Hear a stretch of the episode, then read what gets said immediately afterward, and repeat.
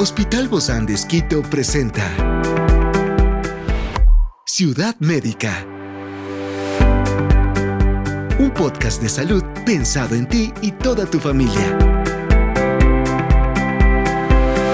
Hoy tenemos a una experta para hablarnos sobre las técnicas de la lactancia materna. Se trata de la doctora Cristina Arcos, ginecóloga obstetra del Hospital Bozán de y hoy está aquí, en este encuentro de Ciudad Médica. Yo soy Ofelia Díaz de Simbaña y estoy súper contenta de disfrutar este podcast de Ciudad Médica en este mundo tan apasionante de la salud. Te invito a que juntos lo disfrutemos.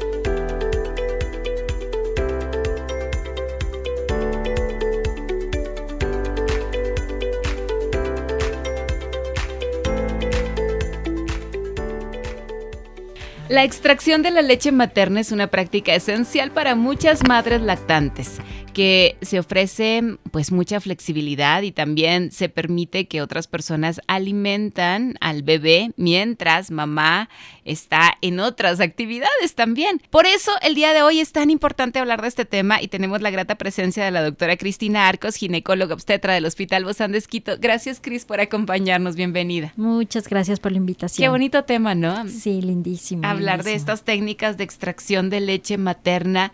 ¿Ya estas las dan en algunos hospitales? Ustedes como ginecólogos, hay dulas especializadas también en esto, ¿verdad? Sí, sabes que también el Hospital Bosandes cuenta actualmente con algo que se llama el plan del socio cuidador, que consiste en una enfermera que nos ayuda, a, les ayuda específicamente tanto a la mamá como a la pareja o al acompañante de la, de la mamá para enseñarle las técnicas en las que ella puede dar de lactar y además del manejo del recién nacido, lo que antes le llamábamos la puericultura.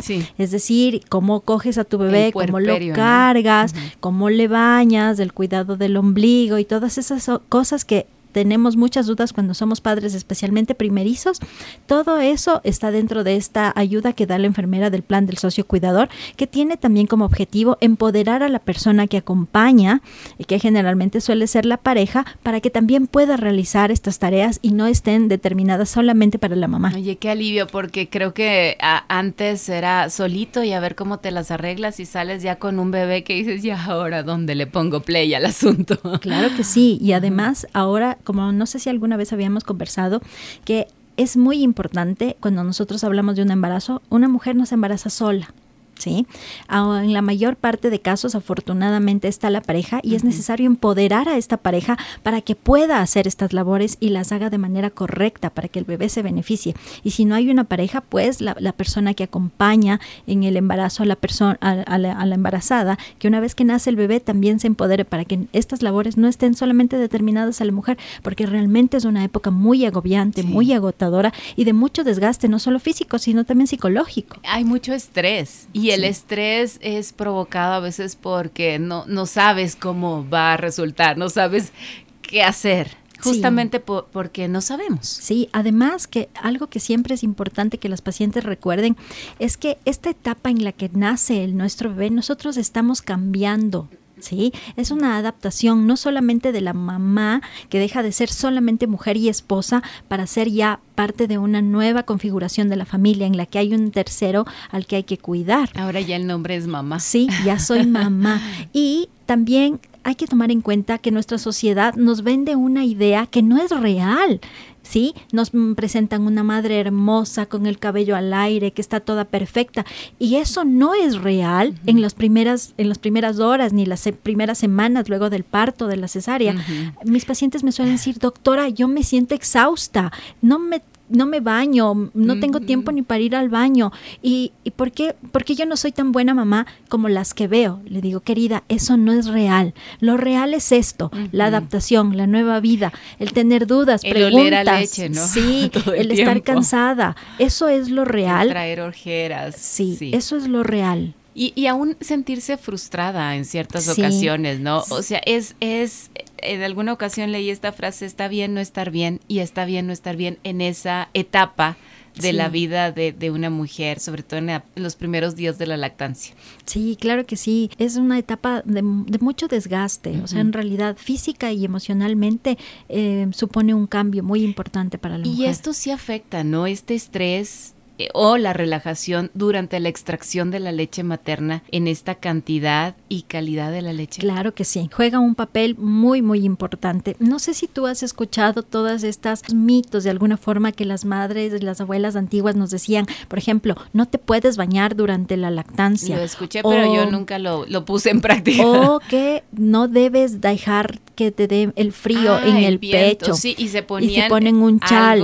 para proteger la espalda. Mira que todas esas cosas tienen cierta explicación científica. Por ejemplo, ¿Eso es verdad? Sí, de que deben bañarse, deben bañarse definitivamente porque tiene que haber un aseo del cuerpo para evitar que haya bacterias. Pero, por ejemplo, el, el, mantener el calor de la parte del pecho sí es muy importante. La mayor parte de veces nosotras estamos muy estresadas y muy contracturadas durante las primeras horas de la lactancia. Las madres eh, hacen una lactancia con los hombros hacia arriba, contracturadas y les duele y además el movimiento en unas posiciones muy extremas. Según nosotros para que se acomode para el bebé. que se acomode el bebé, pero estamos completamente contracturadas y eso si a eso le sumamos frío, hay dolor y hay menor producción de leche. Experiencias excepcionales son el motor que nos anima a trabajar por la salud integral de nuestros pacientes.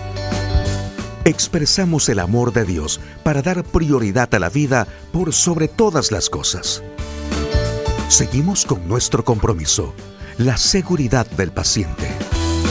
Hospital Bozán de Esquito, a la gloria de Dios y al servicio del Ecuador. Y sabes que si hay frío, porque como no sabes ni qué ropa mm, usar, a veces te bajas todo para estar medio más desnuda cómodo. intentando dar de lactar. Entonces sí, tiene su explicación. Mira que hay muchas pacientes, una técnica para ayudar en la mejora en la lactancia. Yo siempre les digo a mis pacientes y a sus parejas, dele, póngale unas compresitas calientes en la espalda y dele un masaje. Dele un masaje a su esposa. Ella se va a relajar y vamos a ver que va a haber más producción y la leche se produce. Vamos, en otras ocasiones los bebés lloran, lloran, lloran, lloran, lloran y las mamás están desesperadas tratando de darle de lactar. Le digo, muy bien, dele estos minutos a su esposo, que él sostenga el bebé, respire, relájese y vuelvan a intentar.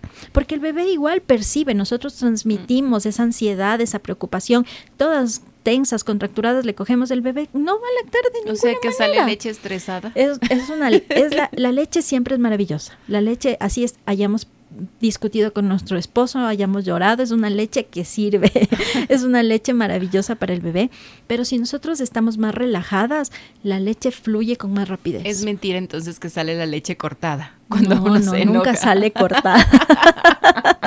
nunca se corta. Nunca se corta. La leche materna siempre es valiosa.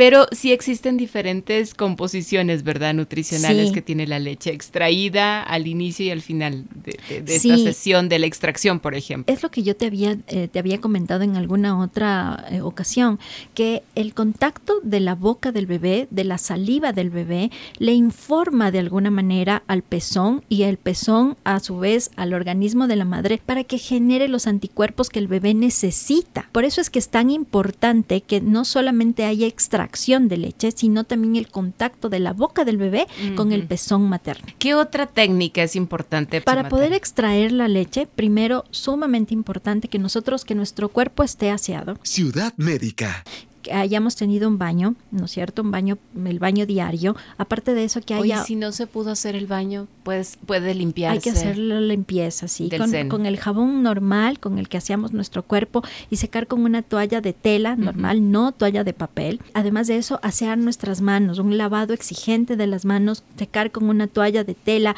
que usamos solamente para ese fin y que debe ser cambiado todos los días. No hay que ponerse alcohol en el seno, ¿verdad? No, jamás, jamás porque produce agrietamiento del pezón hace que se, se produzcan fisuras que pueden provocar infecciones en el pezón de la madre. No se debe poner alcohol, solamente su baño diario y secar con tocaciones. El seno debe permanecer limpio y seco. Y la otra cosa, no sé si es que en algún momento has visto que hay como unos protectores diarios, son para el pezón, pero esos no son recomendables porque hacen que se guarde mucho calor y puede haber proliferación bacteriana en el pezón. Entonces, Además que deja también... Deja como... Como unos pelitos ahí del algodón, algo así, de este protector para el pezón que no debe ser usado. Ciudad médica. O sea, el pezón debe estar limpio y seco ¿sí? Ventilado. Por eso la ropa que debemos utilizar debe ser de algodón y ligera para que podamos retirarla con facilidad. La otra cosa que es importante tener en cuenta, debe haber un ambiente tranquilo en el que nosotros podamos estar sentadas, tranquilamente erguidas y además de eso, que, nos, que no haya muchas corrientes de aire, ¿no es cierto? Para que no se enferme la mamá. Es importante esto de mantener el calor para la lactancia. Y pero en climas calientes, por ejemplo, que realmente necesitas estar. Claro, pueden estar libres. Lo importante es que la mamita sí mantenga su temperatura corporal adecuada, porque el frío generalmente hace que haya eh, contractura de los músculos de la, la caja torácica y hay menor producción de leche. La otra cosa es importante. Podemos darnos un buen baño con agüita caliente y hacer un masaje con toda la mano, un masaje delicado desde la axila hacia los pezones, toda la mama, haciendo como que queremos que baje la sangre, pero delicadamente en la, en la axila, luego la mama y sale al pezón. Regularmente también cuando uno hace eso en la ducha, yo recuerdo cuando lo hacía salía la leche también. Claro, sale la leche. Y uno dice, ay, que no se desperdicie, pero está saliendo, es parte de. Sí, es, es importante que nosotros tengamos en cuenta que siempre va a haber salida de la leche y evitar que se hagan nódulos. La mejor forma para que no, sea, no se formen bolitas dentro del, de la mama es dar de lactar frecuentemente. No hay un mejor extractor que el bebé, no hay mejor extractor.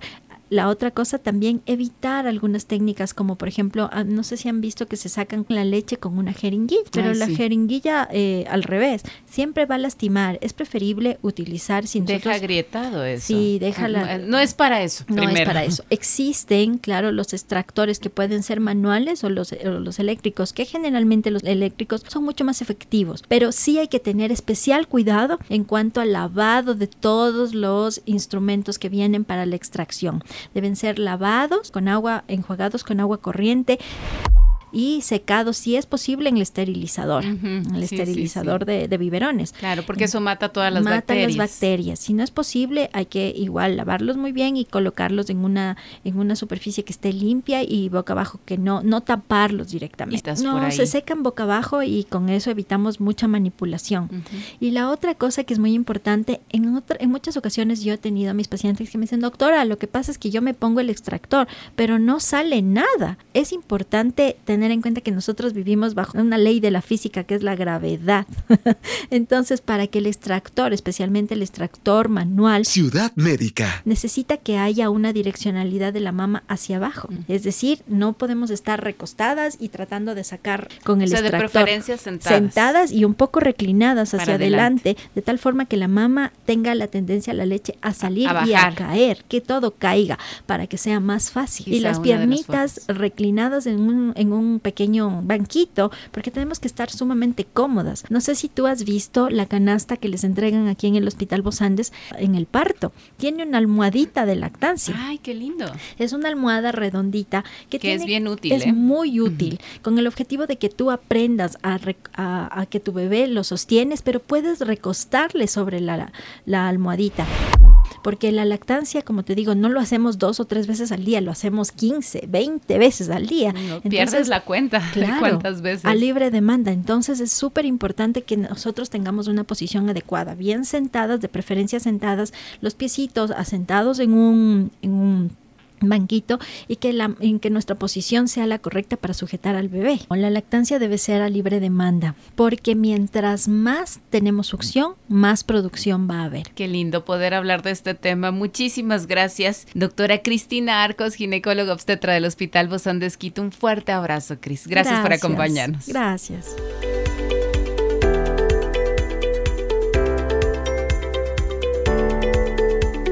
Es una producción del Hospital Bozán de Esquito con el apoyo de HCJB. Encuentra este podcast de salud en las redes sociales como Spotify, SoundCloud y todas las plataformas digitales. Gracias por acompañarnos en este capítulo de Ciudad Médica, un espacio para tu salud. Hasta la próxima.